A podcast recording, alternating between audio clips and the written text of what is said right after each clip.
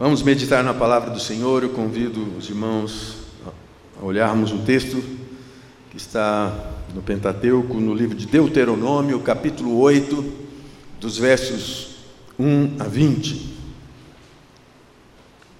Deuteronômio 8, de 1 a 20. Diz assim a palavra do Senhor: Cuidareis de cumprir todos os mandamentos que hoje vos ordeno, para que vivais e vos multipliqueis, e entreis e possuais a terra que o Senhor prometeu sob juramento a vossos pais.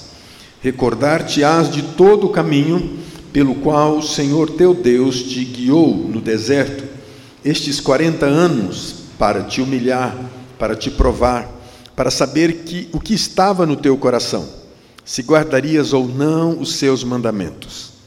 Ele te humilhou e te deixou ter fome e te sustentou com o maná que não tu não conhecias, nem teus pais o conheciam, para te dar a entender que não só de pão viverá o homem, mas de tudo o que procede da boca do Senhor viverá o homem. Nunca envelheceu a tua veste sobre ti, nem se inchou o teu pé nestes quarenta anos. Sabe, pois, no teu coração que, como um homem disciplina a seu filho, Assim te disciplina o Senhor teu Deus.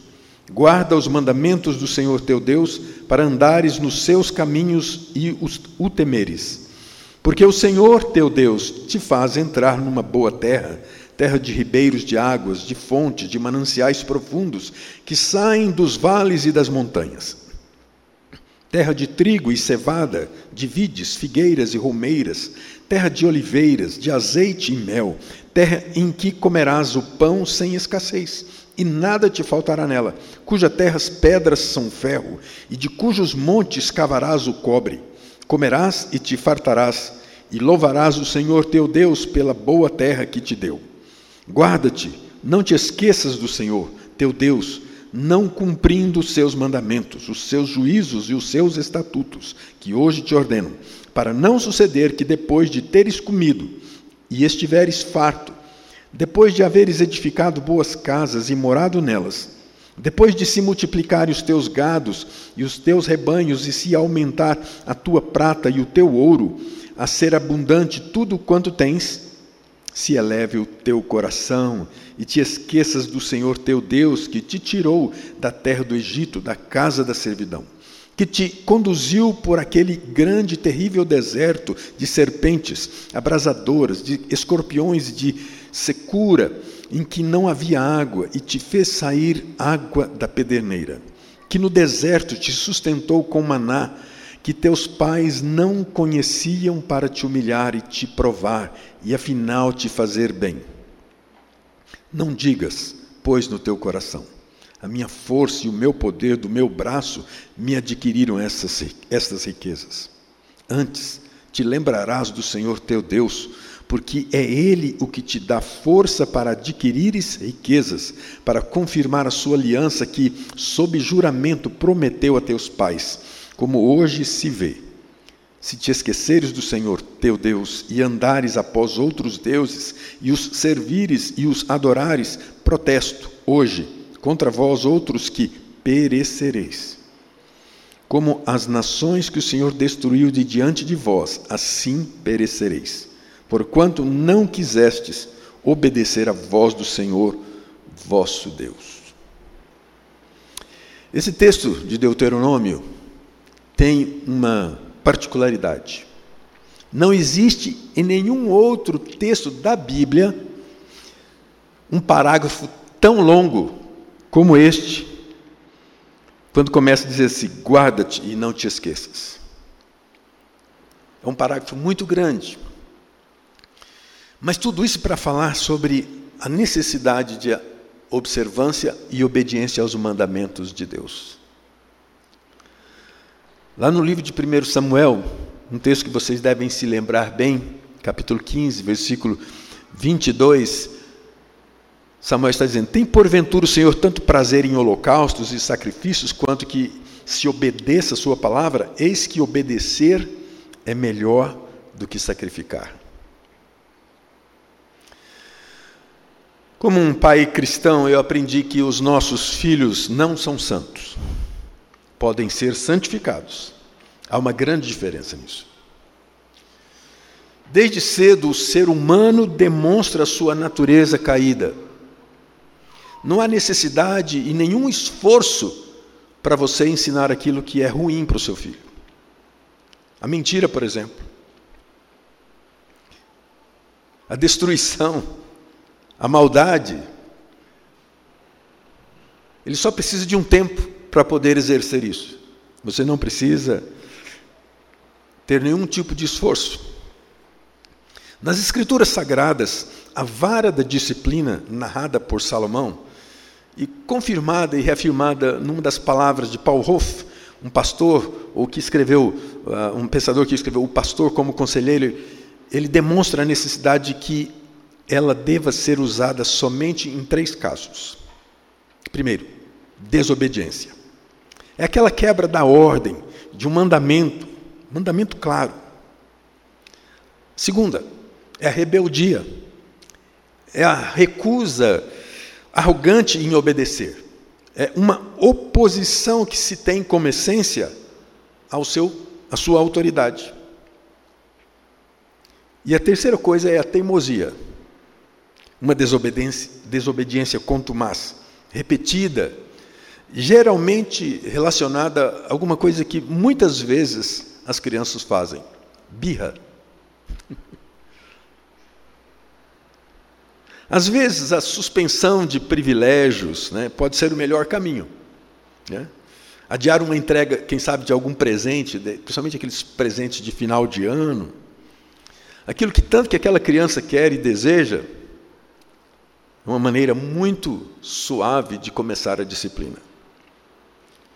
Deus adiou a entrada do seu povo por 40 anos. Por quê?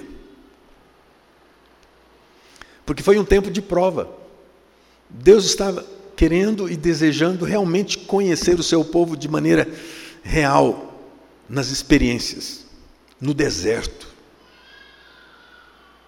Certamente foi algo muito mais trabalhoso, mas criou entre Israel e o seu Senhor a obediência, pelo menos por um período muito eficaz, no tempo de Josué, onde Deus proporcionou grandes vitórias àquele povo. E como? Como uma disciplina pode gerar pontos e marcas e memórias, como o reverendo Samuel nos falou domingo passado. E ele nos falou dos memoriais e da memória. Muitas vezes a dor da disciplina traz memórias que podem direcionar e marcar a vida de uma pessoa. No contexto desse desse texto que nós lemos aqui, do capítulo 8 até o capítulo 10, Moisés relembra o povo das lições mais importantes desse povo. Lembra aqui no capítulo 8, especialmente, a questão da humildade através da disciplina, da disciplina que é providencial. Deus providencia essa disciplina. Mas também fala sobre o sucesso. Sucesso que vem como resultado da aprovação de Deus, não da nossa justiça própria não da nossa capacidade própria, mas da providência de Deus. Nossas experiências passadas devem nos ensinar, e nós precisamos encontrar nas disciplinas, nos momentos mais difíceis, um caminho, uma direção que nos faça olhar sempre para o Autor e Consumador da nossa fé. Eu gostaria de olhar para esse texto pensando duas coisas rapidamente. Primeira coisa que nós encontramos nesse texto, no capítulo 8, uh, ah, é que diz aqui: Cuidareis de cumprir todos os mandamentos que hoje vos ordeno, para que, sirvai, para que vivais, para que multipliqueis, para que entreis e para que possuais a terra.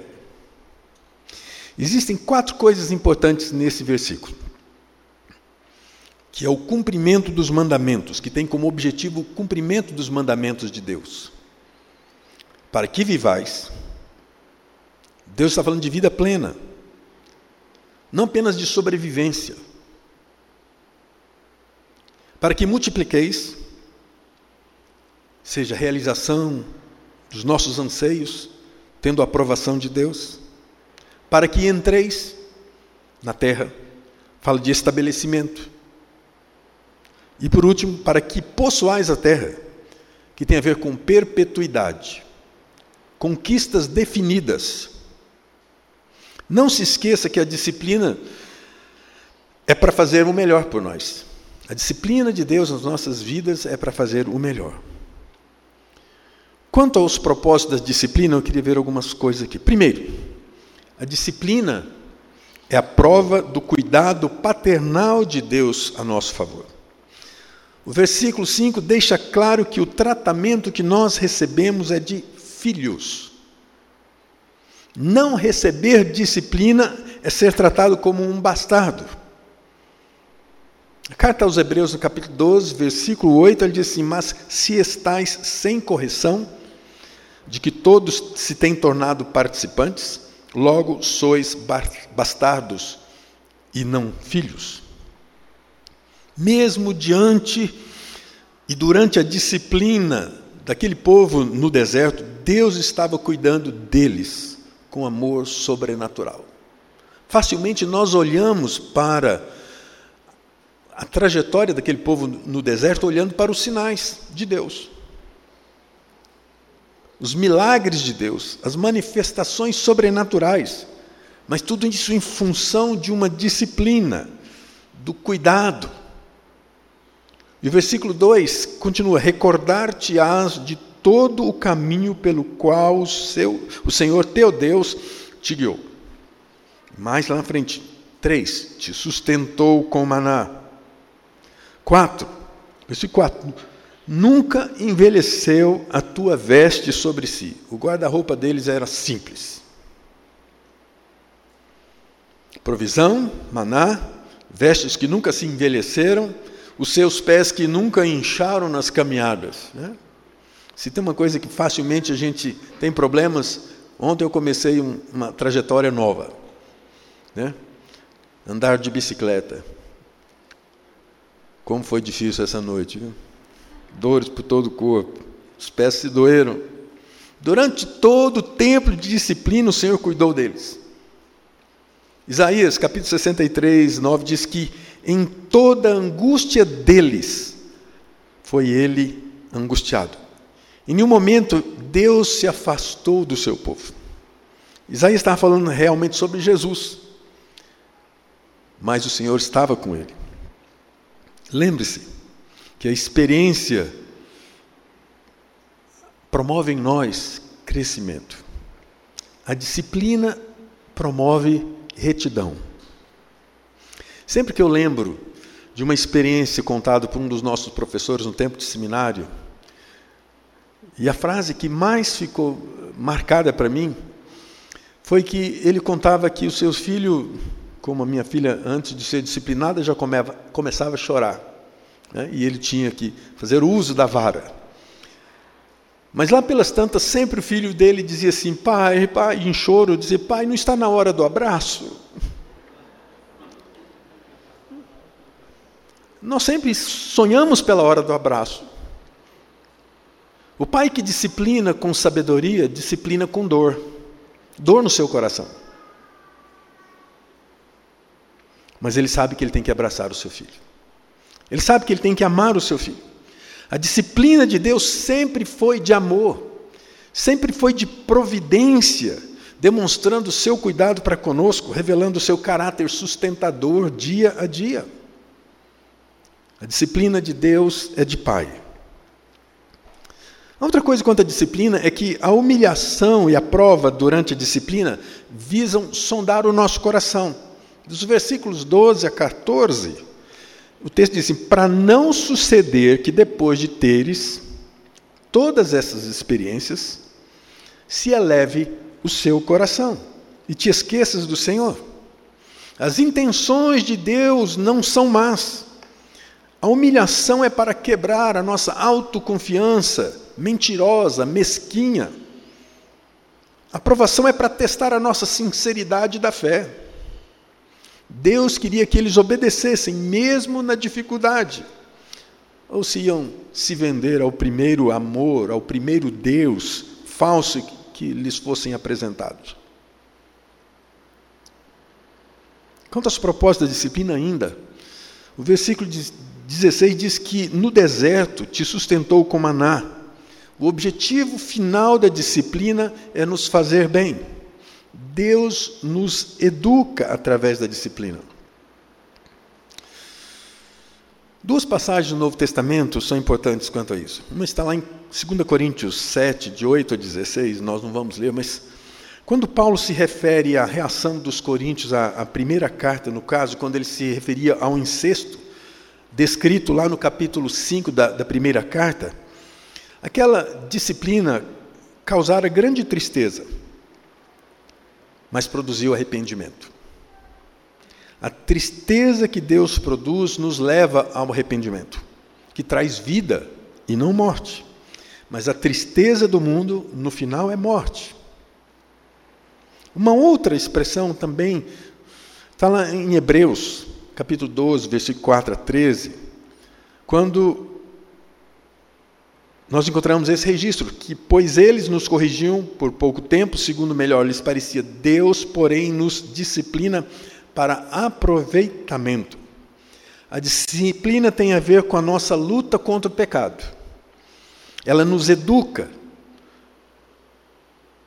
para nos levar ao conflito mais, mais seriamente, ao conflito mais seriamente. A frase que eu quero ressaltar aqui no versículo 10 é que essa disciplina para aproveitamento significa para aquilo que é melhor. Isso que o texto está dizendo.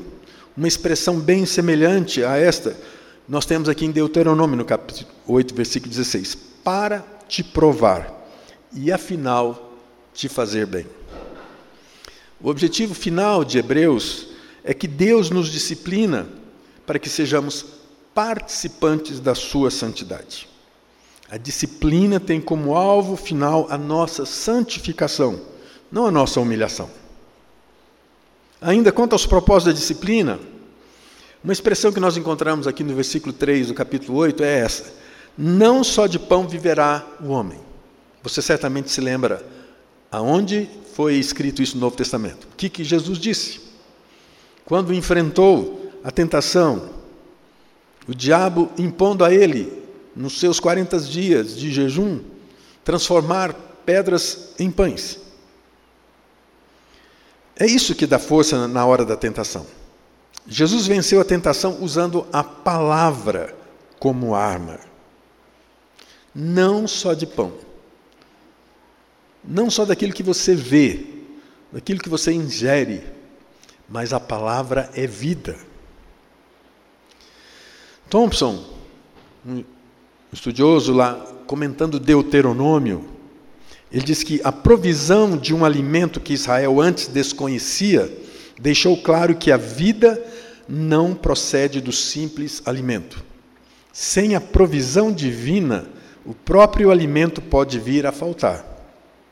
O alimento é essencial à vida, mas a vida é mais do que o alimento. E é o que Jesus nos afirma no seu Sermão da Montanha, no capítulo 6. Por que, que vocês estão ansiosos pela vossa vida quanto ao que é vez de comer ou beber? Eu pergunto para você: você tem exercitado a sua memória no caminho do Senhor? Através das disciplinas que Deus tem tantas vezes colocado sobre sua vida? A disciplina de Deus é positiva ou negativa. Pode ser vista como negativa quando o peso da disciplina traz dor, amargura. A dor pode ser fisiológica, que demonstra que alguma coisa não está bem. O nosso corpo tenta reagir. Os sintomas então aparecem em desacordo fisicamente. Mas Deus nos pune por causa dos nossos pecados. E Ele faz com justiça e perfeição. Mas a disciplina também é positiva quando nos incita e estimula a obedecermos a Sua palavra. Quando é que você se submete à disciplina de Deus? Às vezes nós precisamos pensar, às vezes, em algo muito extraordinário, fatídico muitas vezes. Mas Deus exerce de algumas maneiras. Uma delas é quando você lê e medita na Sua palavra. Esse ato te propicia ser direcionado. Hoje, a superficialidade cristã, evidente nos nossos dias, se evidencia muito pelas buscas buscas dos benefícios, da comunhão, do que Deus pode proporcionar aos seus desejos. Tem feito com que a leitura e a meditação das Escrituras seja algo antiquado, obsoleto. Quando é que você se submete à disciplina de Deus? Quando você procura crescer no seu relacionamento com Deus, através dos meios de crescimento espiritual. Por exemplo, a sua participação com o povo de Deus, servindo a Deus de maneira ativa, com seus dons. Quando é que você se submete à disciplina de Deus? Praticando o temor de Deus, aplicando os seus mandamentos à sua vida, à sua vida diária. Segunda coisa nesse texto, uma palavra que começa aqui no versículo 11: guarda-te, não te esqueças.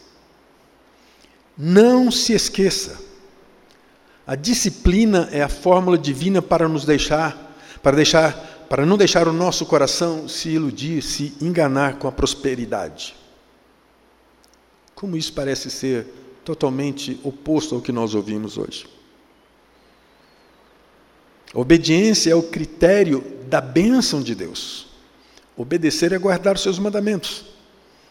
Tem todo sentido de esconder, de proteger, de assegurar a sua integridade. Andar nos caminhos de Deus tem um sentido dinâmico, de relacionamento diário, progressivo, de crescimento, de desenvolvimento. Temer a Deus é um, um misto de respeito e medo, que no caso de Deus nós chamamos muitas vezes de reverência. Significa não levantar outros deuses no nosso coração. Quanto à obediência, a prosperidade pode fazer o nosso coração se elevar e se esquecer, se esquecer de Deus. É o que trata os versículos 12 a 17. A prosperidade pode nos afastar de Deus. Ela pode nos levar a esquecer, como o texto mesmo diz, depois de, de tudo isso, que era prosperidade, Moisés estava dizendo: vocês podem se esquecer. Muitos dos nossos pedidos nas nossas orações são por, prosperidade, são por cura das enfermidades. E eles são as maiores causas de muitos dos afastamentos da nossa fé. A prosperidade massageia o nosso ego.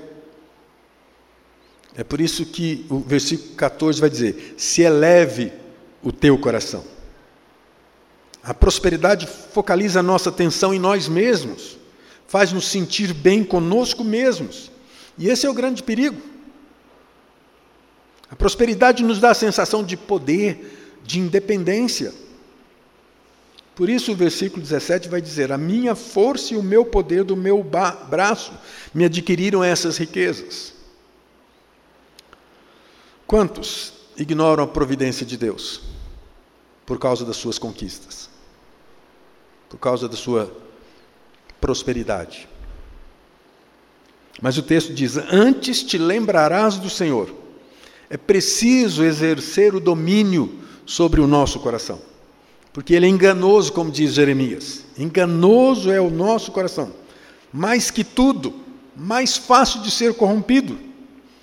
Portanto, um dos exercícios mais importantes da nossa fé é controlar o nosso coração, tantas vezes ansioso, onde nós precisamos colocar a nossa confiança, a nossa esperança no Senhor. Isso nos fará benditos. Isso nos tornará realmente abençoados. Lembre-se disso. O texto está dizendo: lembre-se disso, não se esqueça. Eu queria concluir pensando três coisas importantes aqui. A palavra de Deus nos diz que obediência, o resultado da obediência é vida. Deus não abençoa pecado. Deus abençoa até pecadores. Mas Deus abençoa a fidelidade. A promessa de bênção, embora graciosa e imerecida, está marcada pelas exigências de fidelidade a Deus e a Sua palavra. O resultado da obediência é louvor a Deus, como está no versículo 10. Alcançar a promessa é alcançar alegria. O louvor é claramente fruto de gratidão. O louvor, como diz um dos nossos cânticos, é fruto de lábios que conhecem o seu nome. É fruto de lábios que tem uma experiência de intimidade com Deus. Não é uma expressão apenas eufórica, gostosa, no tempo de música em que cantamos. O resultado da obediência é a confirmação da aliança, que está aqui no versículo 18. A aliança é confirmada na obediência ela é passada à nova geração quando essa nova geração aprende os requisitos básicos e assume para si a necessidade da continuidade da observância dos mandamentos de Deus. Você e eu temos uma aliança feita com Deus por meio da cruz. Receber a Cristo significa entrar no ambiente dessa aliança. As palavras chaves dessa aliança são promessa e obediência. O resultado final da obediência é a vida eterna ao lado de Cristo nosso Senhor. Escolha. Escolha a vida. Mas submeta-se à disciplina do Senhor. Submeta-se em obedecer os seus mandamentos decida seguir Jesus, não de longe, mas como quem, como uma criança andando na praia e vendo os rastros do seu pai, quer dar os mesmos passos. Dê os mesmos passos de Jesus. Que sendo Deus, se humilhou até a morte de cruz. Decida seguir a Jesus e a sua palavra essa é a sua garantia. Que Deus nos abençoe. Vamos orar. Pai, nós somos desafiados diante da tua palavra a fazer até mesmo aquilo que, de maneira tão racional, nós conhecemos, mas de maneira prática nós não vivemos. Queremos pedir a graça do Senhor de nos envolver com teu espírito de tal maneira que a nossa mente, a disposição do nosso coração seja em obediência plena à tua palavra. Que o nosso caminho não seja construído pelos nossos ideais, pelos nossos sonhos pessoais, mas o nosso caminho seja aplanado pelo Senhor. E o nosso coração seja tomado por uma por um completo temor, de tal maneira que os nossos sonhos não serão os nossos, mas serão o que o Senhor tem para conosco. Que nós sejamos alertados quanto aos perigos de construirmos, pela força do nosso braço, os nossos caminhos. E assim, mesmo em conquista, nos esqueçamos do Senhor. Pedimos que o Senhor toque o nosso coração, para que a nossa mente seja disposta a viver firmada, olhando para o Senhor. É o que nós te pedimos em nome de Jesus. Amém.